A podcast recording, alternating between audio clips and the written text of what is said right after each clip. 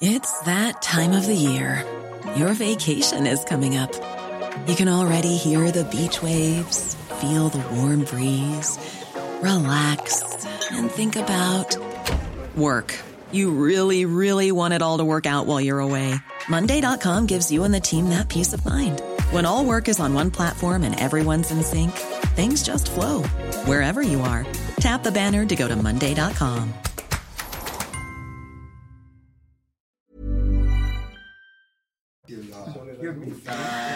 bon Bonjour et bienvenue sur euh, CNews cet après-midi, le début de la belle équipe. Je suis ravie de vous accompagner d'ailleurs euh, tout au long de cette euh, semaine. Ce sera dans un instant le débat juste après le JT, bien sûr présenté par Anthony Favaillé. Bonjour Anthony. Bonjour Nelly, bonjour à tous. Trois policiers toujours en garde à vue après avoir tiré ce week-end sur un véhicule à Paris, dans le 18e arrondissement. La passagère est décédée. L'homme qui conduisait la voiture aurait foncé sur eux après un refus d'obtempérer. Faut-il mettre en place la présomption de légitime défense pour les forces de l'ordre? Ce sera l'objet de votre premier débat dans la belle équipe aujourd'hui. Un mort, 15 blessés, jusqu'à 20 000 foyers privés d'électricité. Voilà le bilan des violents orages qui ont traversé euh, la France ce week-end et c'est sans compter les importants dégâts agricoles. Le département des Yvelines en région parisienne n'a pas été épargné. Tous les détails avec Alexis Vallée. Voilà l'impact de la grêle et puis bah, ça va les épiller, euh, ils vont se barrer et il n'y aura plus rien. Les orages n'ont pas épargné cet agriculteur. Des parcelles entières dévastées en une seule nuit. Il y a eu un orage de grêle très localisé hein, euh, sur 2 km à peu près de large et, euh, et 10 km de long, mais, euh, mais très violent. Donc du coup, moi j'ai perdu entre 80 et 100% de mes récoltes. Sur les 800 tonnes de blé cultivé, David Vallée estime qu'une centaine seulement peut être récoltée. Qu'est-ce qu'on peut faire? Moi je suis dans le désarroi total aujourd'hui. Je ne sais plus comment faire. Quoi. Voilà, je n'ai pas dormi, je ne dormirai pas les jours à venir et voilà. Le fruit d'un an de travail qui part en fumée en 10 minutes, c'est juste inacceptable. Quoi sans compter le faible rendement que ces pertes lui incombent.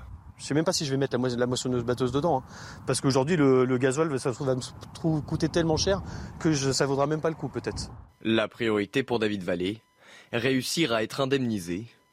Le ministre de l'Intérieur a d'ailleurs annoncé qu'il proposerait en fin de semaine de décréter l'état de catastrophe naturelle afin de permettre aux personnes de déclencher leurs assurances.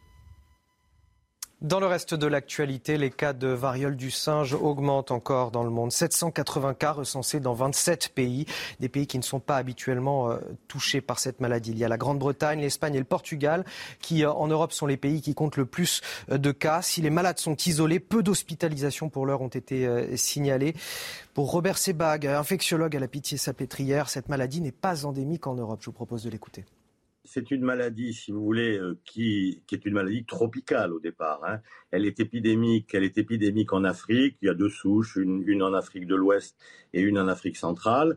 Elle est dans les pays euh, européens, les pays du Nord. Elle, elle, n'est pas du tout endémique. C'est des cas comme ça, euh, si vous voulez, sporadiques. On est effectivement autour de presque 800 cas au niveau mondial. On est à peu plus de 50 dans notre pays, avec une majorité en Île-de-France. Et pour finir, euh, le 6 juin 1944, les troupes alliées débarquaient en Normandie. La région commémore euh, aujourd'hui le 78e anniversaire du fameux débarquement. Vous le voyez en image, pas moins de cinq généraux américains devraient être euh, présents aujourd'hui à Sainte-Mère-l'Église pour l'inauguration d'une statue qui rend hommage à Theodore Roosevelt. Voilà pour l'essentiel de l'actualité, Nelly. Merci beaucoup, Anthony. On vous retrouve euh, tout à l'heure, bien sûr, pour un nouveau euh, rappel des titres. Euh, j'accueille sur ce plateau Jean-Claude Dacier. Bonjour, Jean-Claude. Bonjour. Ravi de vous retrouver dans cet exercice à vos côtés. Christian Proutot pour nous accompagner également. Bonjour. Bonjour, Pierre Lelouch. Oui, mais c'était pas Théodore Roosevelt. Pardon? C'était pas Théodore Roosevelt à qui on. Ah, c'était pas Théodore Roosevelt. Ah, vous revenez au sujet d'avant. C'était qui? Pardon, pas... À quoi vous faisiez allusion alors? Bah, Il s'est trompé de président américain, quoi. Ah oui, d'accord, ok. Bon, on va reparler si vous voulez du 6 juin. Et euh, Maître Le Born est parmi nous également. Merci euh, à tous d'avoir répondu présent. On va évidemment revenir, parce que c'est le fait majeur à retenir euh, aujourd'hui, outre le débarquement du 6 juin 44, on revient à la mort de cette jeune femme après un refus d'obtempérer dans le 18e à, Paris ce week-end, une affaire qui prend évidemment une tournure très, très politique. On va y revenir dans, dans un petit instant. Regardez ce qui s'est passé, le tout résumé par Solène Boulan. La passagère de la voiture soupçonnée d'avoir foncé sur des policiers lors d'un contrôle est finalement décédée hier soir. La victime avait été transportée à l'hôpital samedi après avoir été gravement blessée à la tête par des tirs de policiers. Les faits se sont déroulés dans le 18e arrondissement de Paris.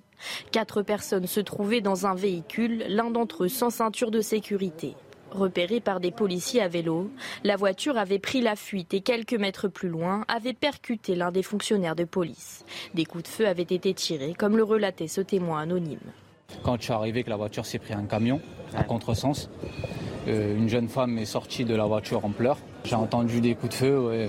Le pronostic vital du conducteur, touché au thorax, n'est maintenant plus engagé. Les deux autres passagers n'ont pas été blessés et ont commencé à être entendus samedi. Les trois policiers qui ont tiré ont été placés hier après-midi en garde à vue à l'inspection générale de la police nationale.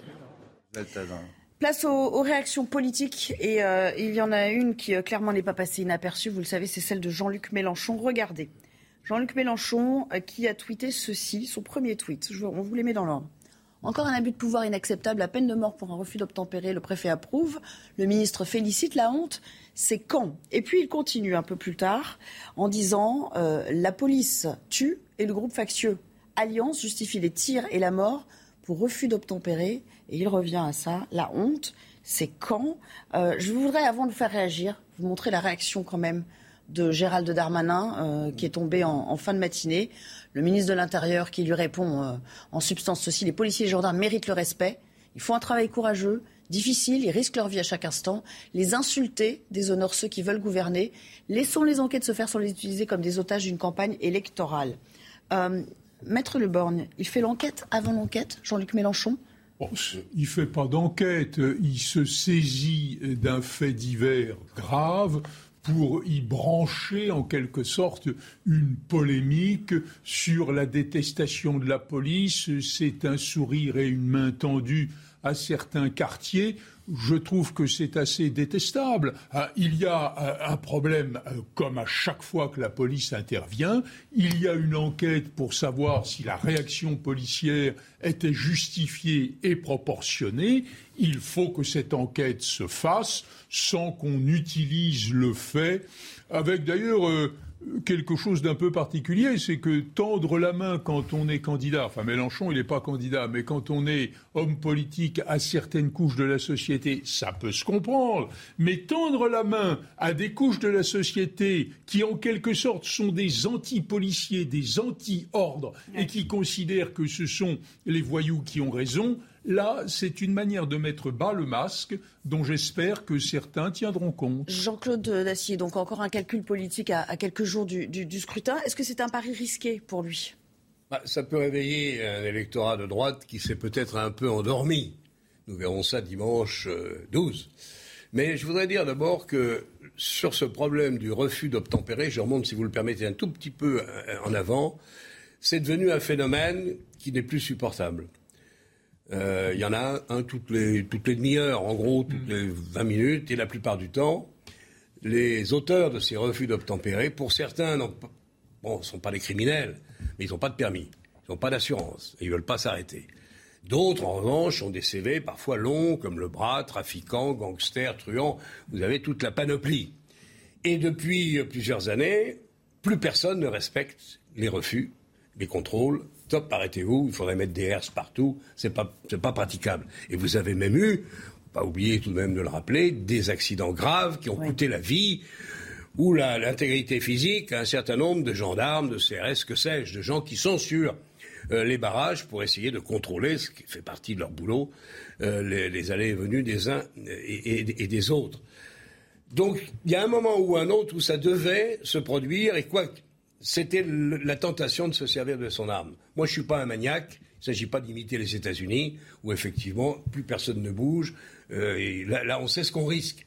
Mais néanmoins, vous ne pouviez pas espérer que le corps des forces de l'ordre subisse encore des agressions comme ils en subissent depuis plusieurs années, et sans réagir. Donc, on verra, on verra. À tort ou à raison, on va voir ce que donnera l'enquête. Mais ça fait la deuxième fois, en effet, où les mm. policiers, enfin, depuis même pas 15 jours, que les policiers sortent leurs armes et tirent. Mhm.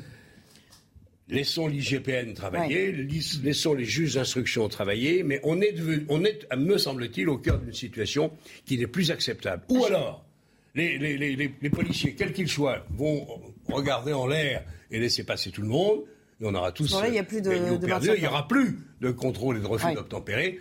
Ou on peut, et espérons-le, que l'immense majorité de ces situations verront les gens petit à petit, en sachant ce qu'ils risquent, s'arrêter, faire avoir les papiers quand ils en ont, essayer d'eux. Mais on ne peut pas continuer d'avoir la jungle, d'avoir le, règlement de compte en permanence à ces, contrôles de la police qui sont légitimes. Pierre Lelouch, je vous fais réagir, mais regardez, on, a évidemment euh, sondé la réaction de Alliance, parce qu'ils sont cités nommément et avec le terme factieux hein, qui est accolé à leur travail euh, par Jean-Luc Mélenchon. Donc euh, il était normal ce matin de faire intervenir l'un de leurs représentants, ça a été chose faite.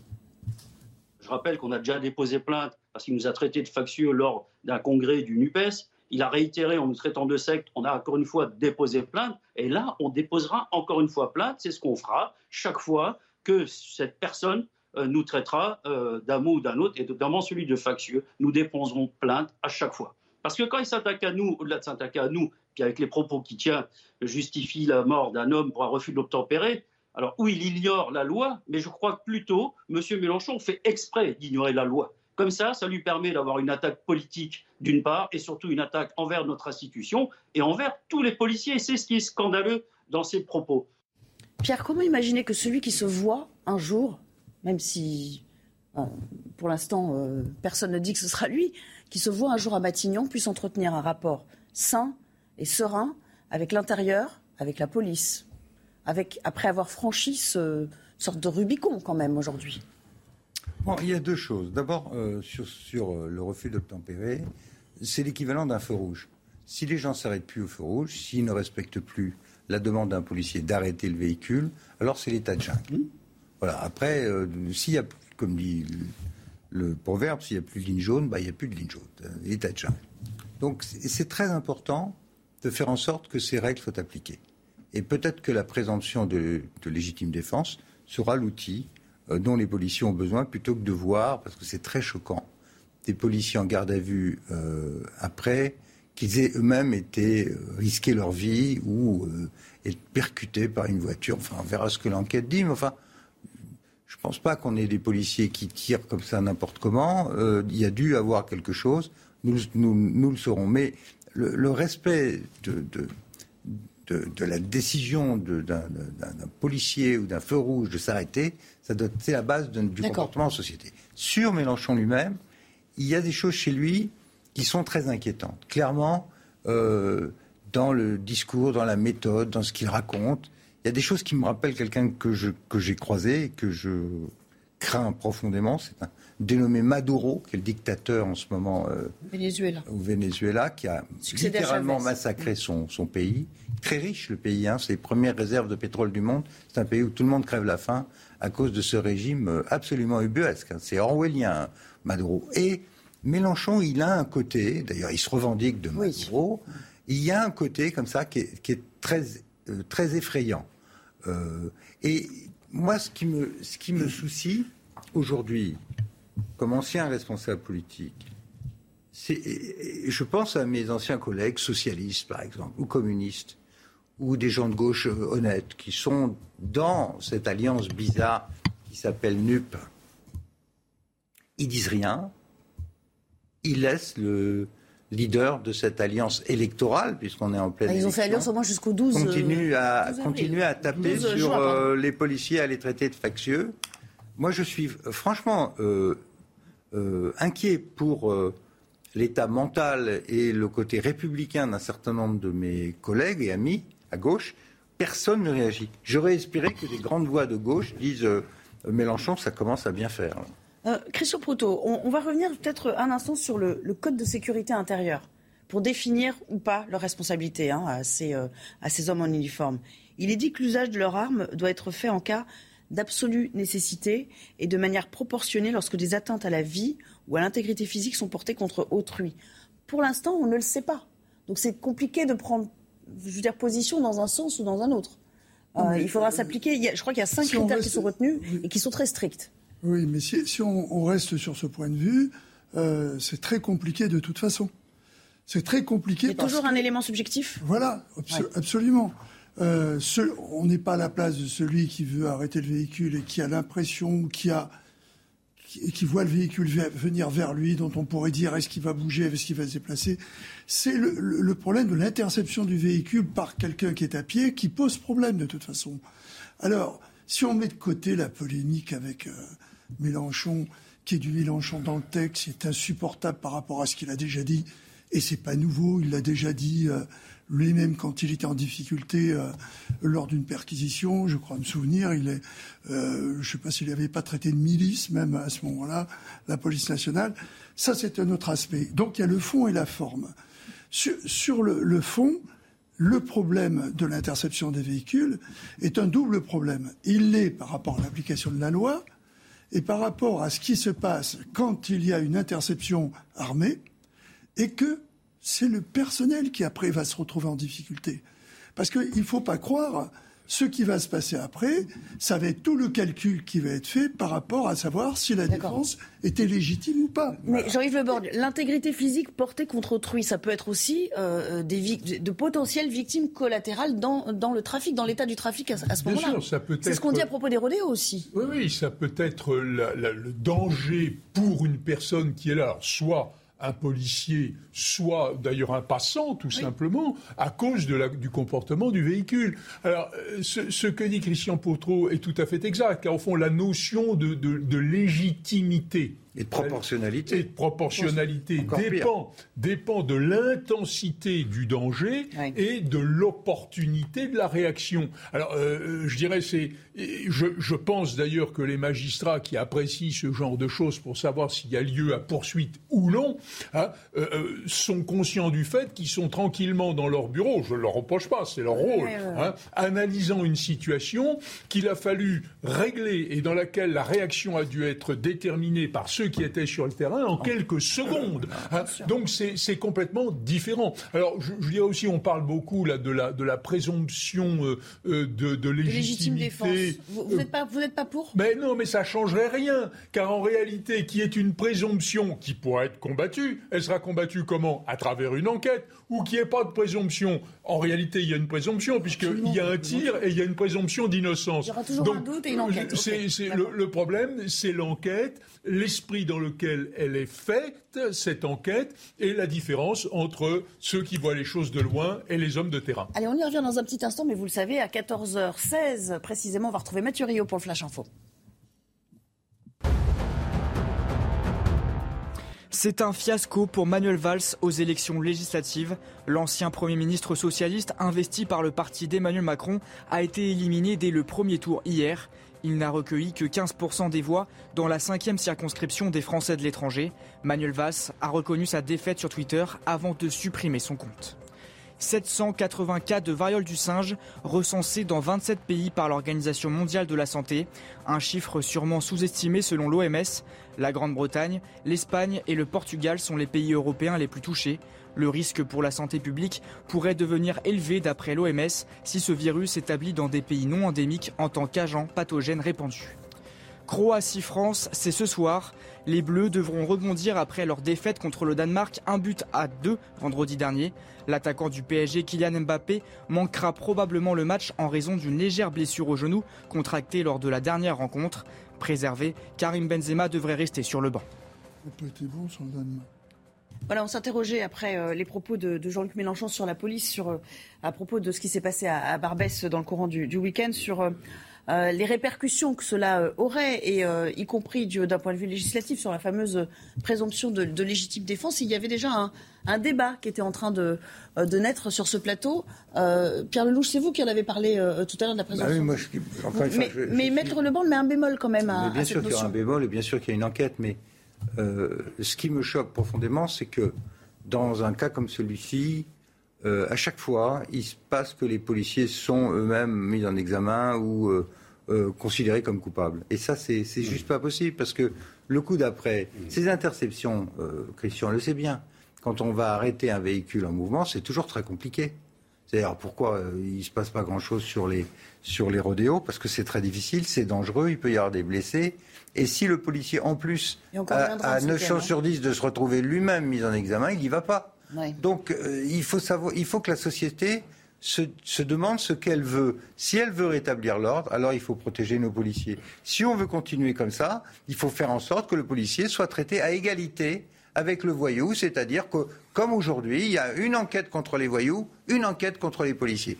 Comment voulez-vous que le citoyen ordinaire s'y retrouve et pourquoi voulez-vous que les, voyous arrêtent d'être des voyous? Donc il faut pas. Euh, aujourd'hui, il faut, que l'uniforme euh, bénéficie de d'un peu plus de comment dire de présomption de, non, légitimité. Il y, a deux aspects là-dedans. Il y a, l'aspect euh, juridique qui est important pour celui qui a tiré, mais il y a aussi l'aspect psychologique. Personne ne le met en perspective. Je vous assure que tous les gens qui ont tiré dans ce genre de situation, leur vie est foutue. Je vous le dis. Hein.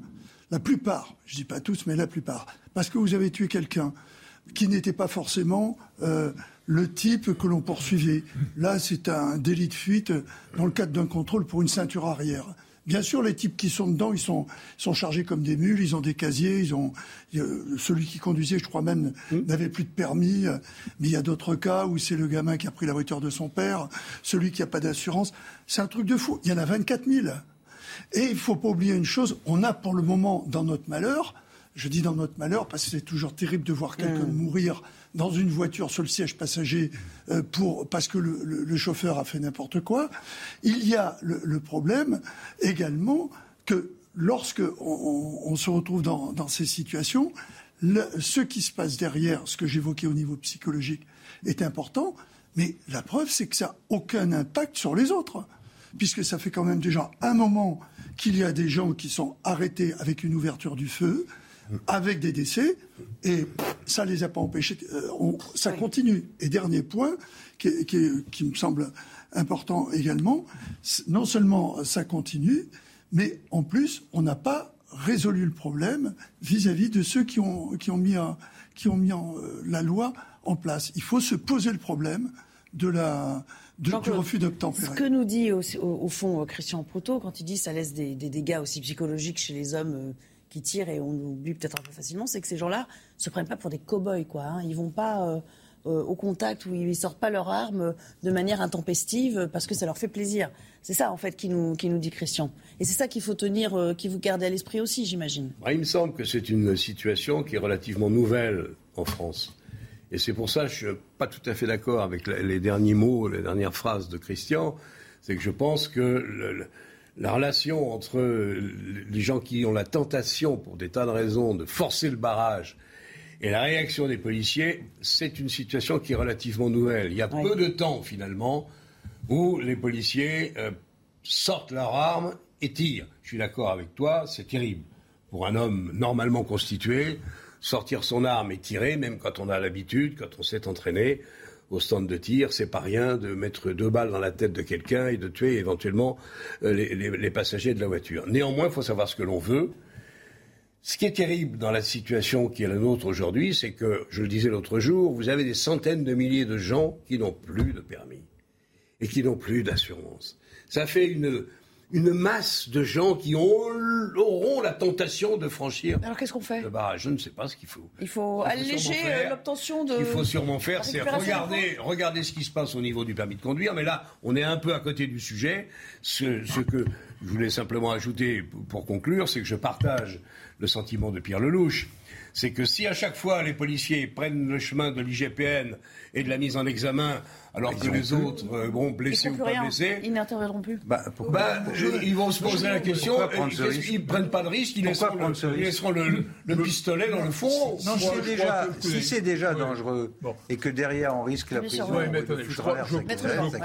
on est tous d'accord sur ce plateau pour respecter l'action de la police et pour déplorer le mépris de l'ordre d'un certain nombre de gens qui ne s'arrêtent pas lorsque la police leur ordonne. Mais le manichéisme a sa limite. Il est toujours déséquilibré. Et en réalité, Bien entendu, il ne s'agit pas d'aller poursuivre des policiers à tout prix dès l'instant qu'ils ont tiré, mais il est aussi nécessaire que l'ordre, c'est-à-dire la, nécessité de s'arrêter quand un représentant de l'ordre en intime l'instruction immédiatement. Il est aussi nécessaire qu'il y ait cela, qu'il est nécessaire que le fait que les policiers tirent soit l'objet d'une surveillance, d'une limite, et je ne pense pas qu'il faille lever toute surveillance comme si finalement... Personne n'a dit ça. Mais si, si, si. Bah, parce que non, le, si, j'entendais dire à l'instant, à partir du moment où ils sont poursuivis, où il y a une enquête, il faut qu'il y ait une enquête.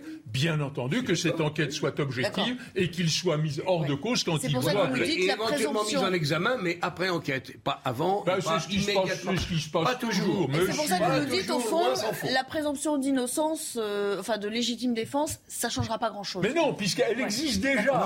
Elle existe déjà la présomption. Christian qui voulait en, Juste une, une chose qui doit être vraiment dite. Il ne faut pas oublier que c'est une ouverture du feu en milieu urbain. Et je, voudrais quand même rappeler que les balles perdues, ça n'existe pas. C'est ce qu'on disait tout à l'heure. Et que les personnes qui peuvent, on peut toucher le véhicule, mais j'aimerais, je veux pas jouer les oiseaux de mauvais augure, mais en particulier avec les armes d'assaut qui sont utilisées dans certaines circonstances, en particulier sur le pont neuf, il pourrait y avoir sur une rafale des balles qui ne soient pas destinées aux pauvres, euh, à l'imbécile ou aux contrevenants. Et je voudrais savoir ce qui va se passer, ce qu'on va dire si malheureusement un passant est touché. D'où la nécessité d'équilibrer les choses. Oui, mais personne ne parle de déséquilibrer. Ça, ça vous inspire ce thème, on va y Actuellement, non, mais attendez, euh, pour l'instant, le déséquilibre, il est dans l'autre sens. les policiers qui sont en garde à vue bah, quand quand même arrêter de, de, présenter les choses à l'envers. Personne n'a dit... dans un sens, c'est qu'on s'installe dans le déséquilibre. Permettez-moi de dire juste un mot, s'il vous plaît. Euh, personne ne dit qu'il n'y a pas d'enquête et que celui qui tire à tort à travers ne sera pas sanctionné. Alors ça va.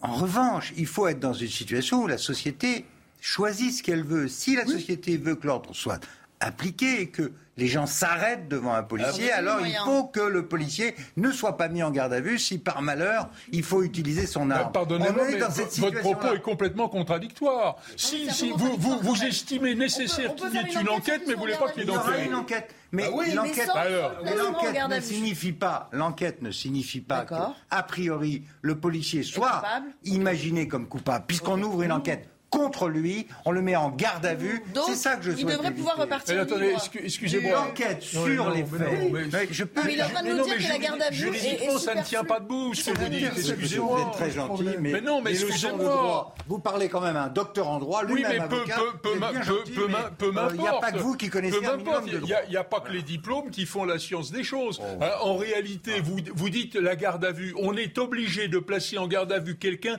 contre lequel il y a des soupçons qui ne sont que des soupçons. Ce n'est pas une eh pré-condamnation. C'est ces soupçons que je veux retirer par la, par la présomption de légitime défense. C'est exactement ça. Il ne faut pas que le policier soit, soit D'accord, c'est la logique d'une nouvelle législation. Bah, bien entendu, il faut renverser on va s'arrêter là. Tout ça on est en train de déborder, mais on a encore beaucoup de thèmes. Ça n'a tellement aucun sens. On ne change rien. C'est même un sujet de fond. On a encore beaucoup de thèmes. On va s'interrompre deux secondes et puis on revient pour la suite de l'émission. On vous parlera. Merci. Merci Pierre Lelouch.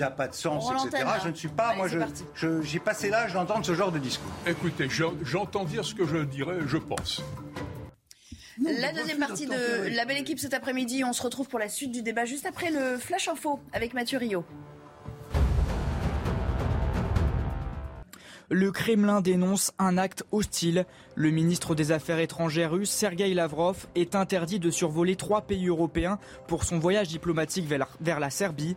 La Macédoine du Nord, la Bulgarie et le Monténégro lui ferment l'espace aérien. Selon Sergei Lavrov, ces pays privent un État souverain de son droit d'exercer sa politique extérieure.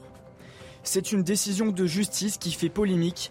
Un homme de 33 ans a été condamné à deux ans de prison avec sursis. En 2019, il avait mortellement renversé une cycliste de 19 ans à Toulouse. Il était alors sous l'emprise de l'alcool et de stupéfiants. La justice a tranché pour une peine avec sursis car le prévenu n'était pas un chauffard récidiviste. Clap de fin pour le jubilé de platine de la reine Elisabeth II après quatre jours de festivités. Cette dernière journée a été marquée par une apparition surprise de la reine au balcon de Buckingham Palace. Elle était accompagnée du prince Charles et du prince William avec épouse et enfants. La reine de 96 ans a salué et remercié les dizaines de milliers de personnes présentes.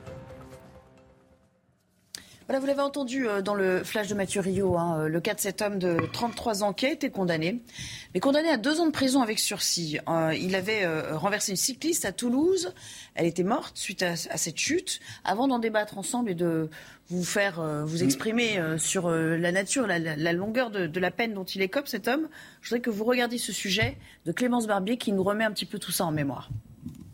Deux ans après les faits, l'homme de 33 ans qui comparaissait pour homicide involontaire avec circonstances aggravantes n'a été condamné qu'à deux ans de prison avec sursis. Dans la nuit du 29 août 2019 à Toulouse, cet automobiliste percute violemment une cycliste de 29 ans.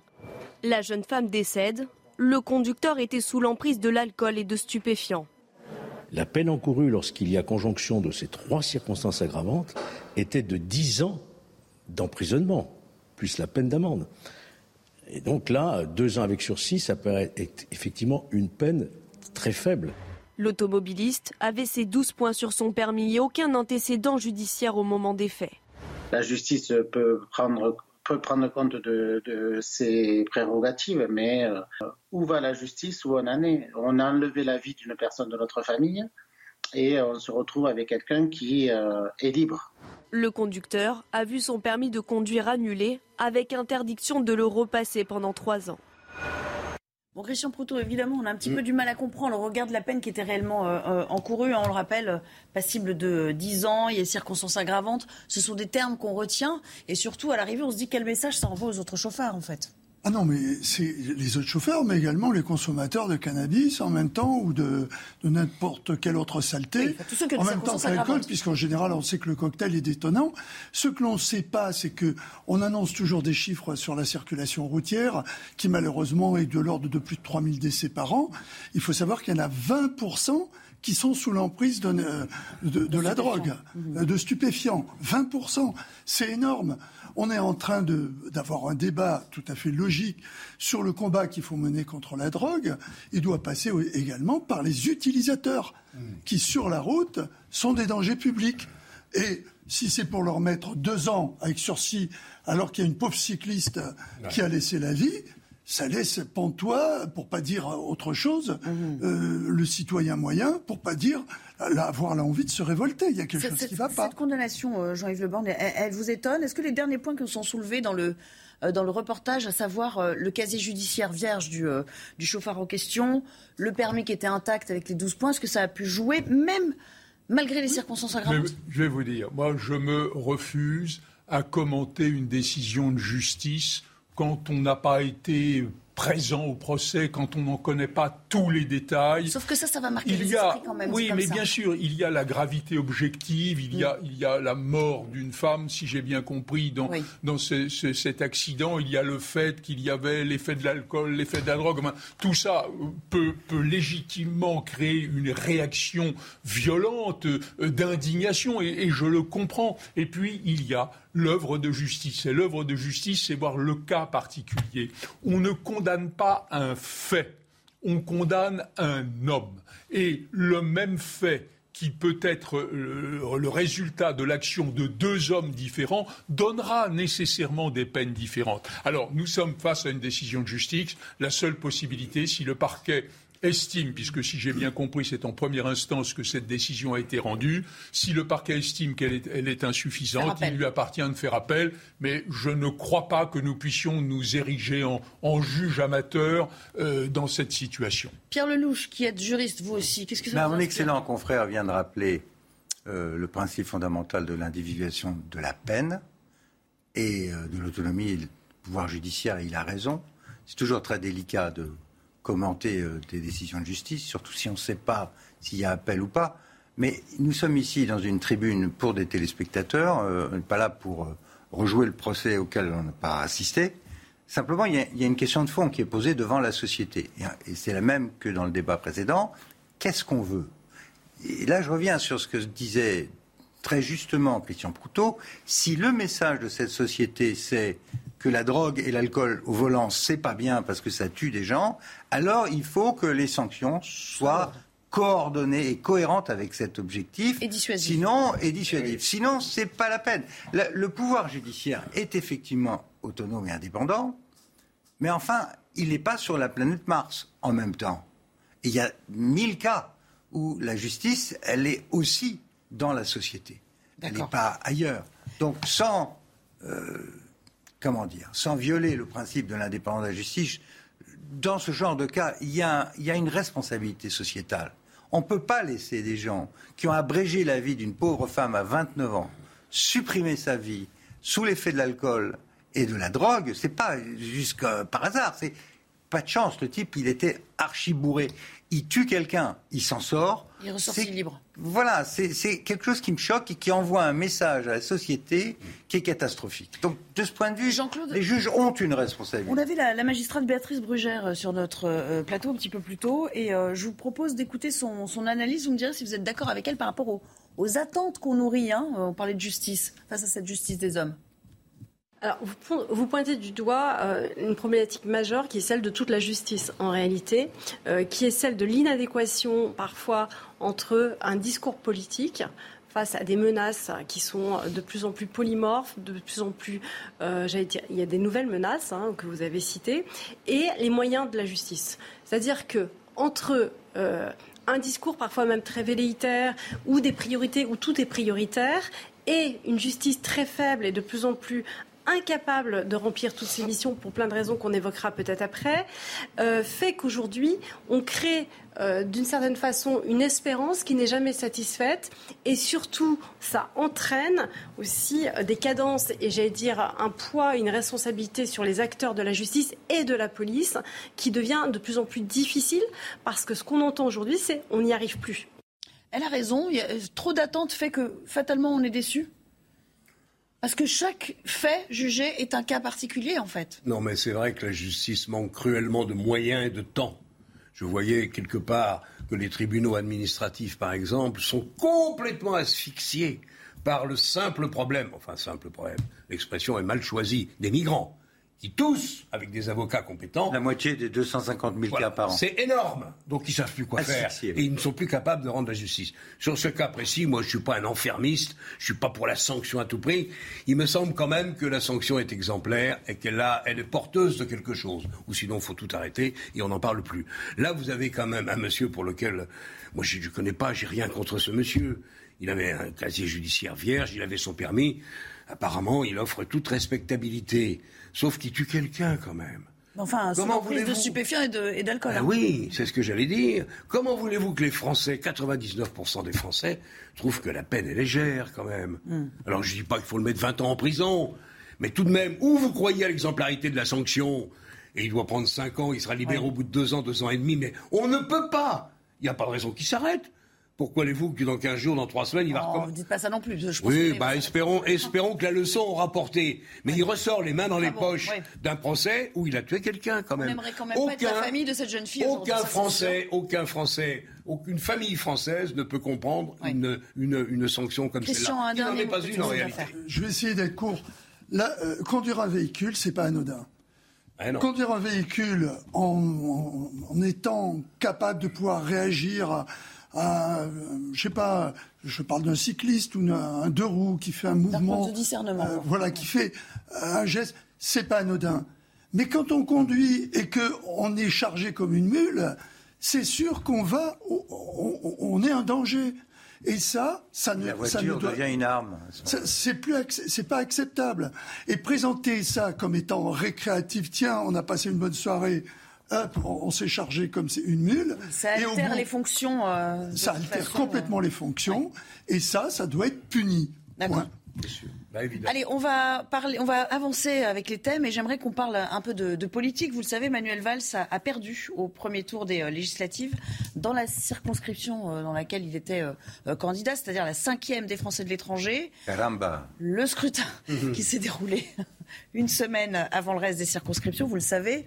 et voici comment il a réagi. Hein. Je vous rappelle, sur Twitter, il a commencé par dire je ne peux pas ignorer euh, euh, mon score. Je prends acte de euh, la décision des électeurs qui ont donc soutenu la, candidature dissidente.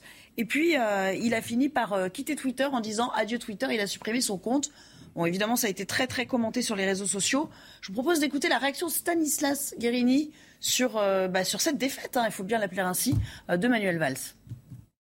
Moi, j'étais déçu pour lui. J'étais déçu pour nous parce que je suis cohérent, c'était le candidat de la majorité présidentielle.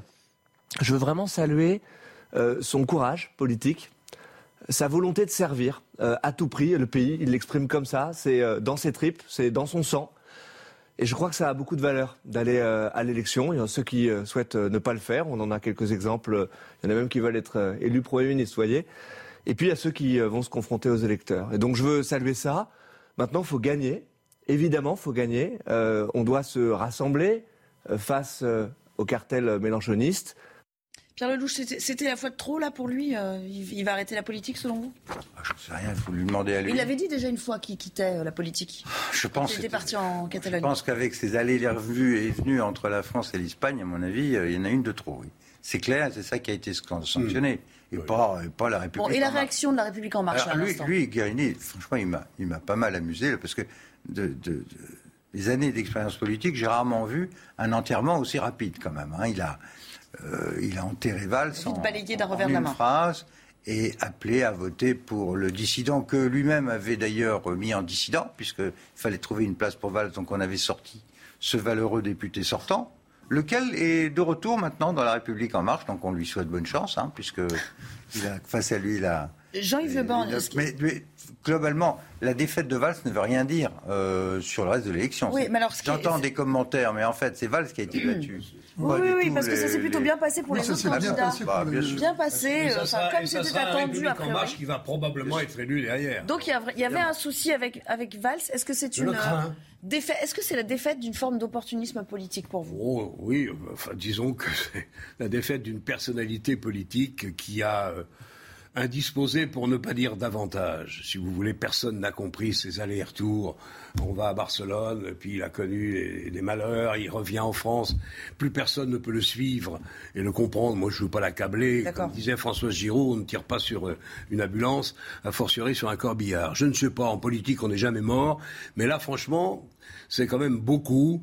Il a eu le, bénéfice quand même, le, président de la République, avec lequel il s'était pas toujours très bien entendu, moins qu'on puisse dire, qui le soutient quand même, ou en tout cas qui l'autorise à être le représentant de la majorité dans cette élection Espagne, Portugal et autres. Ça passe pas. Bon, voilà. Cela euh, étant, il y avait aussi, c'était aussi un combattant de la laïcité, c'était un combattant de, l'anti, euh, des excès de l'islamisme. Enfin, c'était un gars qui avait une politique euh, cohérente, sécuritaire marquée. Simplement, il n'était plus compris nulle part, ni à gauche ni à droite. Euh, par des excès, par des postures qui n'ont hmm. pas été suivies. Jean-Yves Le Borgne, si, on élargit un petit peu le débat, le dissident, hein, le dissident, parce que c'est lui qui, qui est arrivé premier euh, à, ce, à, ce, tour, à ce premier tour, non investi donc par la République en marche, il se trouve que c'est quelqu'un qui a un ancrage très fort euh, en Espagne notamment, puisque ça faisait partie de, euh, de, c'était un des territoires de la Circo. Depuis 20 ans, je crois qu'il est installé sur place, donc il connaît bien ses administrés, les gens de la circonscription. C'est la preuve. Enfin, est-ce qu'il faut en tirer la conclusion que le parachutage en politique, ça a ses limites? Ah ben c'est clair, et d'ailleurs je pense qu'on le verra.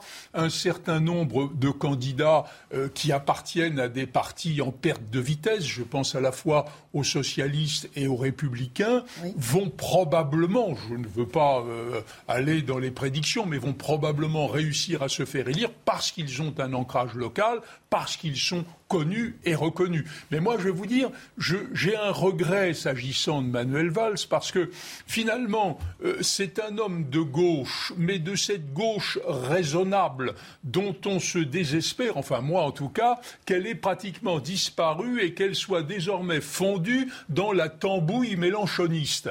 Et ce faisant, je me dis, indépendamment de l'homme, indépendamment de son parcours, qui est effectivement un petit peu original, euh, je, vais vous dire, quand, vous dites qu'il est allé à Barcelone, qu'est-ce que c'est que cette histoire? J'ai eu la même réaction de vous à l'époque. Comment un Premier ministre français va se présenter pour être maire d'une ville étrangère? Mais au fond, est-ce que ce ne sera pas ça, demain, l'Europe? J'espère que non. Allez, on va vous faire écouter la réaction euh, de Manuel Bompard, qui lui concourt pour euh, euh, la NUPES à Marseille, dans la cité phocéenne.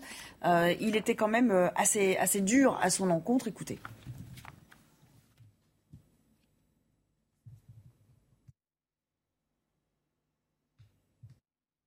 C'est une bonne nouvelle parce que je pense que Manuel Valls a fait beaucoup de mal euh, à notre pays, beaucoup de mal à la gauche en particulier. Mhm. Mais vous savez, euh, j'ai pas envie de focaliser sur le cas particulier de Manuel Valls. Ce que j'observe, c'est qu'il y avait 11 résultats hier des euh, élections chez les Français basés à l'étranger, et dans 10 de ces 11 circonscriptions, le candidat de la nouvelle Union populaire écologique et sociale est qualifié au second tour. Il y avait que, il y avait que 5 candidats représentant la gauche au deuxième tour euh, en 2017. C'est une sorte de test grandeur nature, euh, c'est euh, Circo qui vote à l'avance pour vous?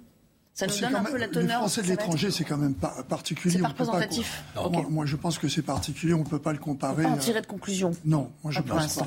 Allez, on en reparle évidemment des législatives juste après le Flash Info avec Mathieu Rio.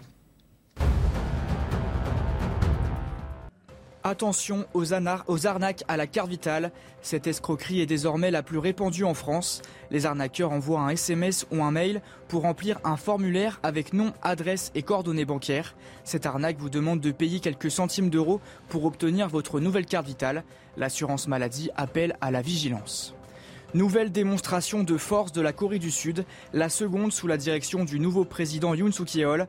Dans une opération conjointe avec les États-Unis, le pays a tiré 8 missiles balistiques aujourd'hui, une réponse aux 8 lancements hier de la Corée du Nord. Notre gouvernement réagira avec fermeté et sévérité à toute provocation, a affirmé le dirigeant de la Corée du Sud. Le pays de Galles qualifié pour la Coupe du Monde au Qatar. Les Gallois ont brisé le rêve de l'équipe d'Ukraine, éliminée 1 à 0 en finale de barrage. L'aventure s'arrête donc ici pour les Bleus et Jaunes, portés par un élan de sympathie internationale. Le capitaine ukrainien a inscrit un but contre son camp sous les yeux de la star galloise Gareth Bale. On parlait des législatives et de ce vote euh, euh, anticipé dans certaines circonscriptions. Euh, il faut peut-être pas tirer trop de plans sur la comète, euh, Pierre Lelouch. Oui, parce que c'est Vous disiez que c'est pas forcément représentatif de l'Hexagone. C'est très particulier. C'est Nicolas Sarkozy qui avait inventé ce- cette, euh, cette chose euh, au nom des 2 millions de Français qui vivent à l'étranger. Sauf que la plupart de ces 2 millions ne s'inscrivent pas. Il y a très peu de gens inscrits dans les ambassades et les consulats. Qu'on a des circonscriptions euh, qu'on appelle circonscriptions qui sont extrêmement éparses, avec des pays plus ou moins Qui n'ont rien à voir les uns avec les autres. ouais. Parfois, il y en a même une qui fait la moitié de la planète, où siégeait jadis euh, Donc il n'y a pas trop de cohérence. Monsieur Mariani. Non, il n'y a pas trop de cohérence. Et surtout, il y a deux blocs électoraux là-dedans. En, en dehors du fait qu'ils votent très peu et qui ne sont pas tous inscrits, loin de là, il y a deux blocs électoraux. Il y a les fonctionnaires et beaucoup qui sont dans la coopération culturelle et les enseignants. Ceux-là, ils ont plutôt tendance à voter à gauche, à la grande surprise à l'époque de Nicolas Sarkozy d'ailleurs. Et puis, il y a toute la partie expatriés business qui, eux, sont plutôt dans le monde réel et ceux-là sont macronistes. Donc, ça vous donne cette image-là qui est quand même très très différente et il faut faire attention de d'extrapoler euh, ces résultats-là sur le reste de, de- de- de La la nation. parole aux Français, et après je fais réagir nos autres invités en plateau. Comment abordent-ils cette nouvelle séquence législative? Est-ce qu'ils vont se déplacer? Est-ce qu'ils vont euh, prendre la peine d'aller euh, dans les euh, bureaux de vote? Écoutez. Oui, je pense que c'est super important euh, pour la constitution du futur gouvernement et c'est super important que nous, les jeunes, on se mobilise. Alors oui, effectivement, je vais voter. D'accord. après, je ne suis pas complètement certain et euh, j'ai de moins en moins la conviction que mon vote compte euh, dans la société dans laquelle on vit actuellement. A priori non, parce que pour l'instant je ne sais pas pour qui voter. Celle-là est particulièrement importante parce qu'il y a une forte poussée de, de, de- de la gauche de M. Mélenchon, du, du mouvement NUP. Euh, M. Macron va bien avoir une majorité, donc il y a une grosse bagarre, donc c'est important de s'exprimer. Bah, si j'ai rien à faire, franchement, ouais, je pense que je vais y aller parce que c'est important quand même. Si vous n'avez rien à faire, donc s'il y a quelque chose de plus important à faire, vous allez, vous allez le faire, quoi, en gros. Ouais. Jean-Claude, euh, il n'y a pas un engouement euh, formidable, hein, et on l'a compris autour du scrutin. Néanmoins, c'est un scrutin important parce qu'il n'y a pas l'état de grâce habituel euh, accordé normalement au président qui vient d'être élu.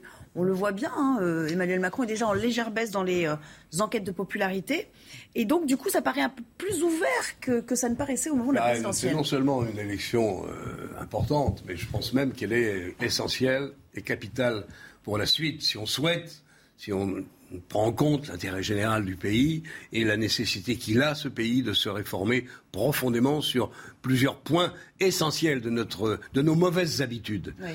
Alors, s'il y a une majorité convenable, je ne dis pas écrasante, c'est jamais bon les majorités écrasantes, mais convenable pour Macron euh, et, et ses alliés, bon, il y aura des difficultés sûrement parce que les réformes ne sont jamais populaires, mais il y aura peut-être en tout cas les moyens législatifs de les faire aboutir.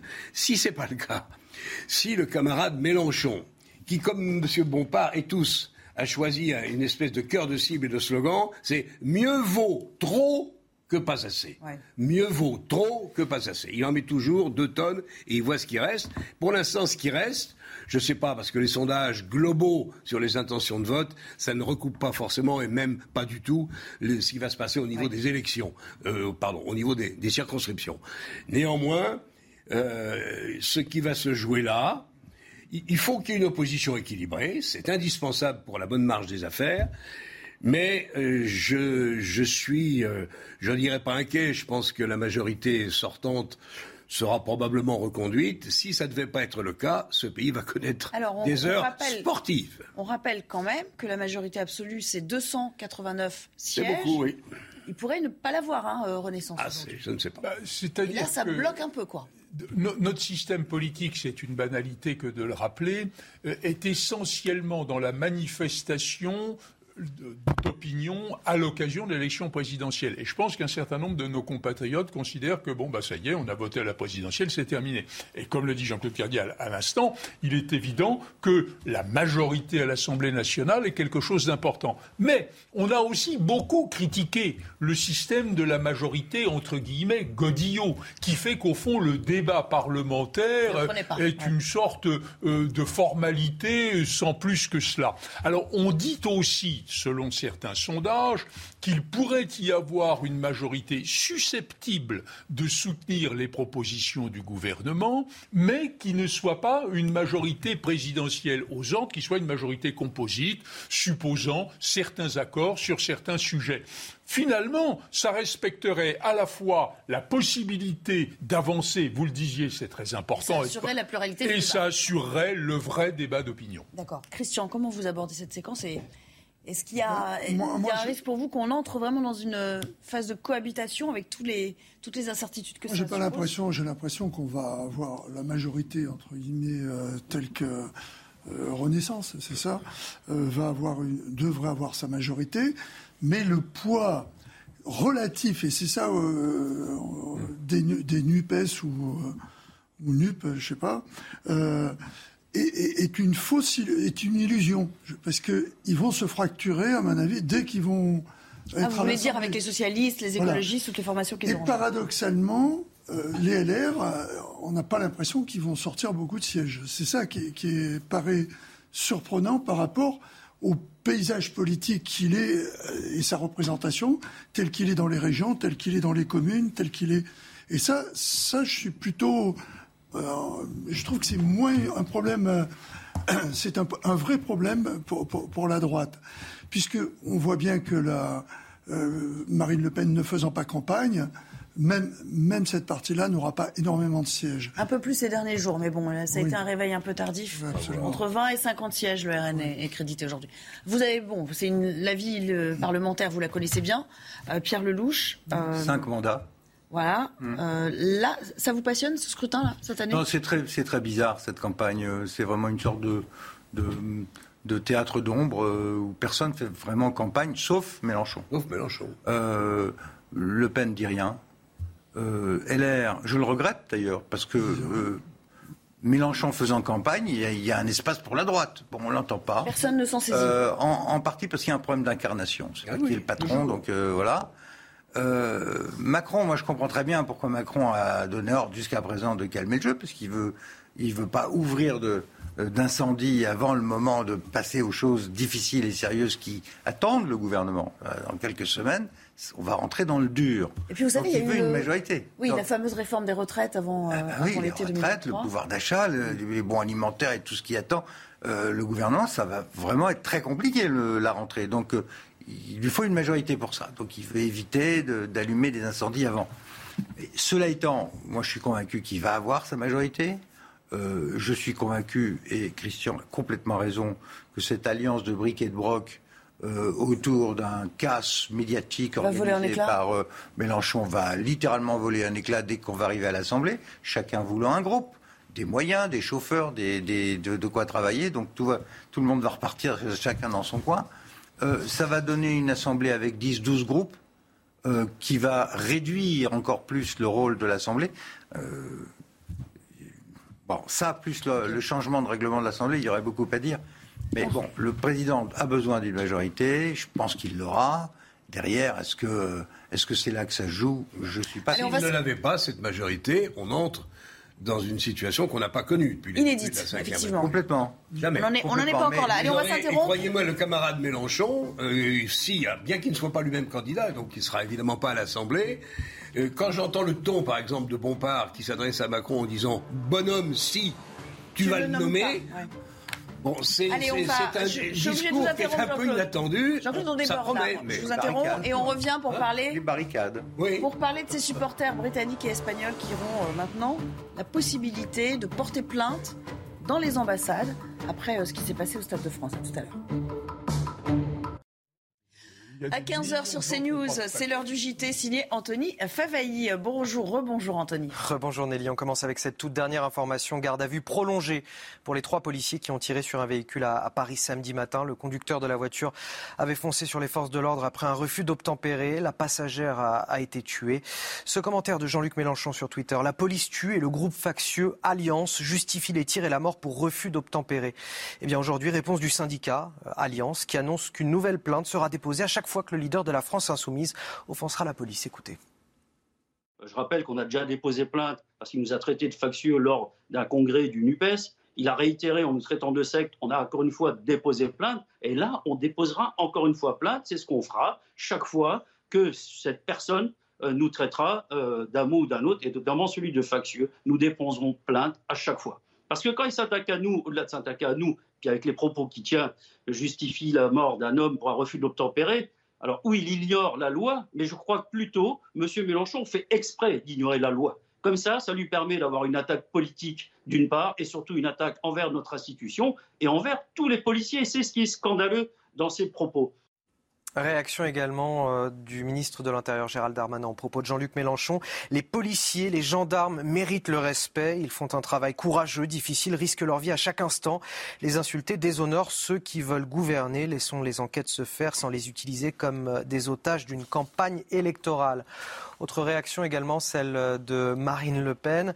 Euh, Les propos de Jean-Luc Mélenchon contre la police sont d'une gravité inouïe. À quelques jours de sa retraite politique, il fait donc le choix du déshonneur en rompant définitivement avec les valeurs de la République française. Voilà pour les euh, dernières informations, Nelly. Merci beaucoup, Anthony. On vous retrouve bien sûr pour 90 minutes info. Ce sera dans, dans moins d'une demi-heure maintenant pour, pour votre débat. Euh, on va revenir à, ce 10 jours, presque 10 jours, hein, après euh, ce qu'on a appelé le chaos, le fiasco, euh, les termes ont fusé du Stade de France. On se rend compte qu'en Angleterre, mais également en Espagne, les supporters ne décolèrent pas. Sauf que maintenant, ils ont la possibilité de porter plainte, c'est-à-dire que la place Beauvau a, accédé à leur demande de pouvoir porter plainte donc a posteriori euh, sur le lieu même où ils il résident. Euh, et vous allez le voir, les témoignages continuent d'affluer en grand nombre. À mon avis, il y aura pas mal de plaintes qui seront déposées auprès de policiers qui ont été envoyés directement à cet effet dans les pays concernés. Regardez, Clémence Barbier. Les supporters de Liverpool et du Real Madrid ne digèrent toujours pas cette soirée de la finale de la Ligue des Champions au Stade de France. Dès aujourd'hui, ils pourront porter plainte depuis leur pays respectif. Le ministère de l'Intérieur a annoncé que les pages Internet des ambassades de France en Grande-Bretagne et en Espagne donneront dès ce lundi les modalités pour remplir les lettres de plainte. Elles seront ensuite traitées par les parquets de Bobigny et de Paris. La démarche prend des airs de mea culpa. Samedi 28 mai au Stade de France, ces scènes de guérilla urbaine ont fait le tour du monde. Des supporters bousculés, parfois victimes de vols, d'autres asphyxiés par du gaz lacrymogène. À l'origine de ce chaos notamment, des faux billets en circulation. Certains supporters n'avaient pas pu assister au match à cause de tentatives d'intrusion d'individus sans billets. Mercredi dernier, lors de son audition au Sénat, le ministre de l'Intérieur Gérald Darmanin a ouvert la voie des réparations pour les supporters et des sanctions contre les policiers. Jean-Yves Le Borne, quelle portée réelle pour ces plaintes? Est-ce qu'il faut les qualifier de plaintes diplomatiques, est-ce qu'elles seront instruites? Est-ce qu'on peut espérer qu'elles soient toutes instruites? Bah, Je, n'imagine pas qu'elles ne soient pas réunies entre les mains du même procureur ou du même juge d'instruction qui aura à instruire l'affaire. C'est le sens et je dirais le seul intérêt qu'elle présente.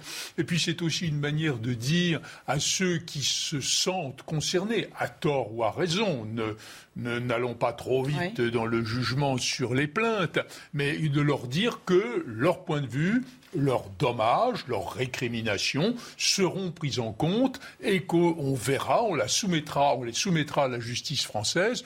Je crois que c'est, c'est pas seulement diplomatique. Lorsque vous avez toute une partie des personnes concernées qui vivent en Espagne ou en Angleterre, la, moindre des choses, c'est peut-être de leur faciliter l'accès à la justice française et de ne pas se mettre derrière nos frontières comme euh, dans un abri d'indifférence. Est-ce qu'on peut espérer qu'il en sorte quelque chose, quoi que ce soit, Jean-Claude, sachant que même en flagrance, il n'y a pas eu, euh, euh, ça n'a pas débouché sur, euh, sur énormément de condamnations le soir des faits Je demande d'abord à voir la nature des plaintes. Mmh. Mais ce qui me frappe ou m'intéresse, si vous voulez, dans la description dont nous parlons aujourd'hui, c'est qu'on est loin du discours initial de M. Darmanin qui avait, dans un premier temps, avec un mauvais réflexe, mis tous les incidents sur le dos des supporters de Liverpool les Espagnols étaient passés à peu près Avant de dire autre chose en commission sénatoriale, quand même. Hein. Oui, il, avait mis il a commencé à corriger un peu, un peu, en, comité, en demandant les, sénateurs. Et puis là, on fait ce qu'on doit faire, c'est-à-dire que les plaintes seront reçues. Elles seront sans aucun doute instruites. Maintenant, je ne peux pas dire oui, je ne sais pas. On verra la nature des plaintes. Est-ce qu'il y a eu des violences? C'est possible. Est-ce qu'il y a eu, euh, euh, je n'ose dire, des, des, Bon, je ne pense pas que les policiers. Il y a eu l'affaire des gaz lacrymogènes, quand même qui auront euh, été peut-être utilisés avec, euh, avec trop de rapidité et sans et aussi trop les agressions, euh, ah, les agressions, j'espère qu'il n'y a pas trop de, de forces de l'ordre qui se sont livrées à ce type d'agression. J'espère simplement qu'il s'agit des voyous de la région qui se sont livrés à ces agressions-là. Ça va être compliqué. Néanmoins, politiquement, c'est bien que ces plaintes soient émises, reçues, examinées, instruites. De toute façon, Pierre Lelouch, il fallait le faire quelle que soit l'issue. cette affaire, c'est le président lui-même qui l'a dit, euh, c'est rapporté par le canard enchaîné, mais mhm. probablement exact. Il parle lui-même d'un mauvais coup porté euh, à la France. Ça a été vu par 400 millions de personnes, ce chaos. Euh, alors, après, quelle est la part de responsabilité Alors, il y a les accusations de Darmanin contre les supporters britanniques. Bon. Après, il y a l'UEFA, mhm. qui est, co-organisatrice. Oublié, oui, Et après, il y a l'État français. Et alors, défaut de surveillance des voyous qui ont tapé sur les gens et les volés, ou bien frappe directe des policiers par les gaz lacrymogènes et dommages qui ont pu être causés à des enfants et autres. Certaines familles ont été touchées. Il faudra voir le type de plainte, mais euh, ce que je crains, moi, c'est que cette affaire euh, traîne. Et, amène une queue de procédures et des choses comme ça qui vont pas être bah formidables pour. C'est allé assez vite quand même l'envoi de d'hommes dédiés pour euh, pour recueillir ces plaintes. L'étude des plaintes. Euh, tout enfin, ça, c'est pareil pour tout le monde en France pour la justice. Hein. Bah oui, puis tout le monde se plaint de la lenteur des. Voilà, pas dans le même pays, donc c'est compliqué. non, mais ça va être jugé en France. Bon, oui, mais il va falloir souvent recevoir éventuellement des déclarations en Espagne et en, Écoutez la réaction de, Marine, Marine Le Pen à propos, de, à propos de l'affaire. L'épisode du Stade de France est un empilement d'incompétences, de lâcheté, de mensonges et de dérobades. Cela révèle une conception piteuse de la politique et se conclut par une humiliation pour la France et des centaines, oui je dis bien des centaines de victimes qui témoignent avoir vécu une nuit de peur et d'horreur. Et les témoignages, je vous assure, sont en effet glaçants. La Macronie, c'est le règne des responsables pas coupables, l'impunité des voyous et la bonne conscience des politiciens défaillants. C'était en réunion publique à, Hénin-Beaumont euh, hier. Euh, Christophe euh, de toute façon, là, elle est repartie au combat. C'est vrai qu'elle était un peu inaudible ces dernières euh, semaines dans la foulée présidentielle. Et là, elle ressort dans la dernière ligne droite, juste avant la législative. Bah, euh, bah, ça lui donne un argument et quelque chose euh, du grain à moudre. Mais moi, je voudrais revenir sur ces dépôts de plainte. Ça va avoir au moins l'avantage de la clarté. Mmh. Parce que là, on va savoir effectivement quel est le préjudice. Donc, ça évitera de, de mettre monter en mayonnaise ou pas un certain nombre de faits qui, qui existaient mais peut-être euh, en nombre proportionné ou relatif euh, au nombre de personnes sur place. Je voudrais revenir sur la photo qu'on a derrière. Tous les gens qu'on voit là sont en rouge. Ça veut dire que c'est les accès de Liverpool. Mhm. Or, si on prend le plan et si on prend les problèmes qu'il y a eu, et c'est l'UEFA qui le disait pas moi, tous les problèmes qui sont passés au niveau de l'accès ont été faits au contrôle qui était fait, alors que ça ne se produit pas pour d'autres matchs. Euh, le Stade de France, il a toujours 80 et quelques mille places. Hein. Ça ne se produit pas dans d'autres circonstances. Donc ça veut dire qu'ils étaient arrivés, il n'y avait plus le problème de, euh, du métro, c'est l'accès au Stade de France. Donc il y a un problème de contrôle d'accès. Et là, il n'y a pas un policier, il n'y a pas un gendarme. C'est trop tard là, c'est fini.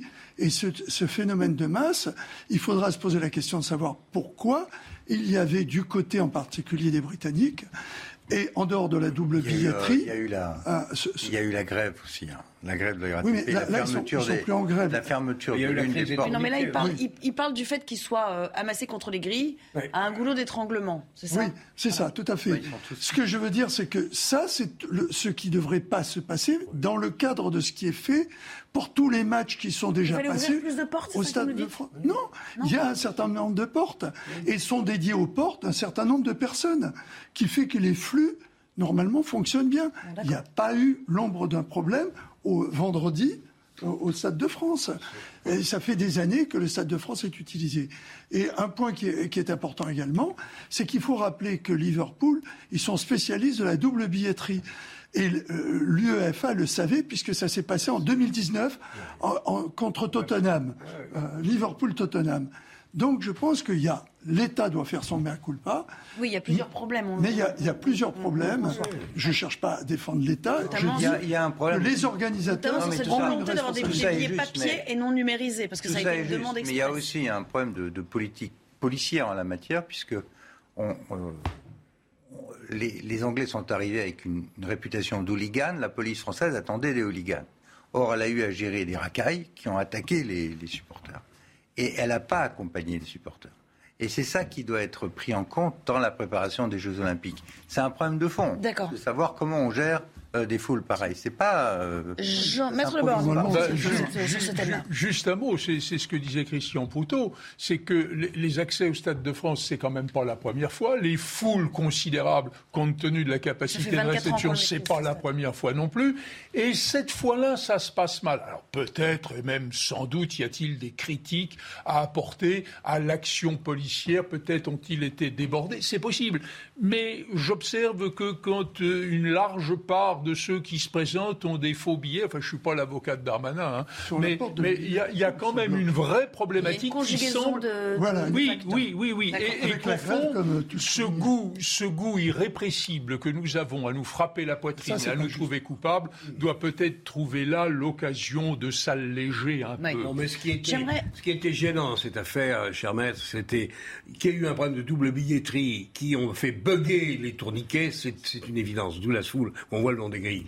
Ce qui est grave dans cette affaire, c'est ce dont on ne veut pas parler dans cette campagne, c'est les problèmes de sécurité. Ce qui n'est pas normal, c'est que vous ayez des centaines de loustiques venus d'on ne sait pas où, qui dépouillent les gens qui sortent du stade, enfin. C'est ça le problème de fond. Et je suis navré, mais la sécurité, qu'on le veuille ou non, moi je ne suis pas un obsédé de la sécurité, mais ce qui s'est passé est inacceptable et on ne le voit pas dans les discours officiels, on n'entend pas beaucoup. Vous avez raison. D'ailleurs, un, mot, un mot célèbre nous dit que la sécurité, c'est la première des libertés. Allez, j'aimerais juste, il nous reste quelques minutes pour euh, parler de ces plus de trois mois de guerre maintenant et ces avancées euh, indéniables hein, des forces russes qui tiennent désormais euh, l'est de l'Ukraine. Vladimir Poutine profère de nouvelles menaces en disant attention, si vous utilisez les fameuses armes livrées par Washington sur notre sol, vous verrez ce que vous verrez. Bon, sauf que les Américains Pierre Lelouch ont pris soin de préciser, attention, il n'est pas question que ça atterrisse sur le sol russe, parce qu'ils ont bien compris qu'on mettait là euh, le doigt dans un nouvel engrenage qu'on ne maîtriserait pas. Mais la presse américaine commence à mettre en garde Washington et à vouloir se désengager un peu. Il y a une forme de réel politique qui est en train de, naître à nouveau. Depuis la, mi-avril, si vous voulez, il y a eu un, changement drastique de la stratégie américaine. On est passé de, de quelque chose où euh, on donnait un minimum d'armes à l'Ukraine en apportant un soutien surtout économique avec des sanctions économiques massives à la Russie, en faisant très attention de ne pas être entraîné dans la guerre. Là, on est dans un autre discours. Là, on parle de dégrader la Russie, on parle de victoire, euh, les Polonais, les Baltes, les Ukrainiens et les Américains disent on fera ce que les Ukrainiens veulent, c'est-à-dire la victoire. Alors si c'est la victoire, euh, on entre dans un engrenage où c'est une guerre euh, non déclarée, non déclarée entre l'OTAN et la Russie. Et une guerre non déclarée entre l'OTAN et la Russie, moi je veux bien, mais il faut savoir ce qu'on veut. Et après, il faut qu'on soit capable de se demander, nous, Français, si notre intérêt national, c'est d'être en guerre contre la Russie. je trouve que, juste un mot, je trouve que le président de la République française a raison euh, de, de, marquer sa différence et de dire que lui ménage une porte de sortie diplomatique. Et deuxièmement, il faut faire très attention à ces armes à très longue portée parce que dans une guerre, euh, dire euh, je vais transférer des armes, mais elles vont pas être utilisées de l'autre côté de la frontière, je veux dire, c'est le monde des bisounours. Il nous reste très, très peu de temps. Comment ça va se finir avec une, partition euh, euh, négociée par les Occidentaux qui, d'une certaine manière, vont devoir tordre le bras de Zelensky? Ah bah si, on savait comment ça. Scénario à la Chypre Non, mais beaucoup disent ça maintenant. Oui, on, en est peut-être là sur le Donbass, mais il ne faut pas oublier que le Donbass, c'est depuis 2014. Là, ils sont au-delà des tranchées, c'est tout. Quand vous regardez bien les, il y avait déjà une partie du Donbass qui était occupée, euh, et il y avait un combat. Là, ils sont beaucoup plus avancés puisqu'ils ont tout regroupé sur le Donbass pour pas avoir l'impression d'avoir perdu quelque chose. Mais au sol, si on n'arrête pas tout, ça peut durer des années. Hein. Je dis au sol. Un dernier mot avec vous, euh, ben, Moi, je partage euh, l'avis qui a été émis à l'instant par Pierre Lelouch. Il est important que dans ce concert d'unanimisme en faveur de l'Ukraine, auquel je souscris humainement. On garde néanmoins une capacité de dialogue, qu'on ne s'installe pas dans une sorte de, brutale opposition où personne ne puisse plus parler à Moscou. Euh, on a beaucoup critiqué Emmanuel Macron de l'avoir fait. Félicitons-nous que quelqu'un puisse le faire encore. Merci. Merci beaucoup. C'est la fin de la belle équipe. Peut-être que je retrouverai certains d'entre vous euh, demain ou euh, dans le courant de la semaine. Dans un instant, c'est Anthony Favey que vous retrouverez pour 90 minutes info. Et avant cela, euh, le flash info, bien sûr, de Mathieu Rio. Merci. Ursula von der Leyen menacée par une motion de censure au Parlement européen. Trois figures du groupe Renew veulent déclencher un vote contre la présidente de la Commission européenne. Ils doivent recueillir 10% des signatures des eurodéputés. Ils reprochent à Ursula von der Leyen d'avoir donné son feu vert au plan de relance polonais malgré des manquements de Varsovie sur l'indépendance de la justice. La garde à vue des trois policiers à vélo qui ont ouvert le feu sur un véhicule samedi matin à Paris est prolongée. Selon nos informations, ils ont tiré au moins 9 cartouches lors d'un refus d'obtempérer. Une passagère, blessée à la tête, avait succombé à ses blessures. Le conducteur, touché au thorax, n'est pas en état d'être entendu pour le moment. Une tempête de neige et de grêle en Allemagne. Ce village au sud du pays a été recouvert de neige en plein mois de juin. Vous le voyez sur ces images.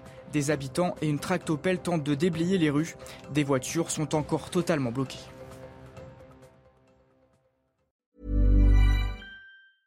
Even when we're on a budget, we still deserve nice things. Quince is a place to scoop up stunning high-end goods for 50 to 80% less than similar brands. They have buttery soft cashmere sweaters starting at $50, luxurious Italian leather bags, and so much more. Plus, Quince only works with factories that use safe, ethical, and responsible manufacturing. Get the high-end goods you'll love without the high price tag with Quince. Go to quince.com/style for free shipping and 365-day returns.